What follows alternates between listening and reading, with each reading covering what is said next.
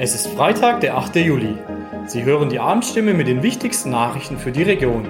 Heute mit Tobi Wieland. Guten Abend. Und das sind heute unsere Themen. Reinhold Wirth präsentiert Nachfolgepläne.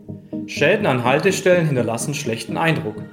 Volksfest auf der Heilbronner Theresienwiese eröffnet. Noch hat Reinhold Wirth das letzte Wort beim weltgrößten Schraubenhändler, der Wirth-Gruppe in Künzelsau. Im Gespräch mit unserer Redaktion präsentiert Wirth aber erstmals konkret seine Nachfolgepläne für den Konzern, der heute 83.000 Mitarbeiter hat und den er aufgebaut hat. Demnach sind Familienmitglieder für zentrale Positionen vorgesehen. Konkret die Enkel Benjamin, Sebastian und Maria Wirth, die in unterschiedlichen Bereichen heute schon aktiv sind.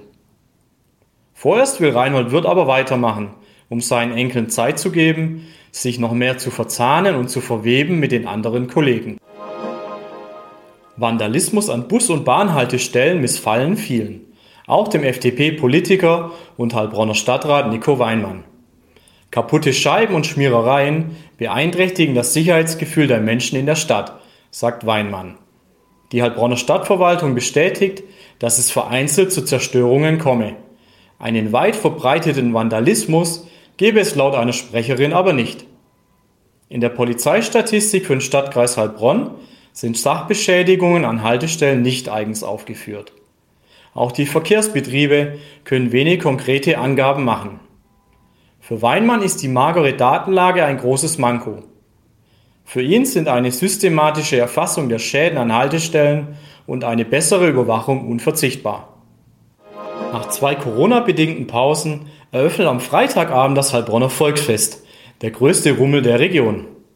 Beim Fassanstich auf der Theresienwiese gehen die ersten 30 Liter Bier als Freibier unters Volk. Ansonsten kostet die Maß Bier in diesem Jahr 9,60 Euro. Die zweite wichtige Frage neben dem Bierpreis ist ja üblicherweise, wie viele Schläge der Oberbürgermeister brauchte, um das erste Fass anzuzapfen. Die Antwort darauf und mehr und ausführliche Informationen finden Sie in unseren Zeitungen oder jederzeit auf stimme.de.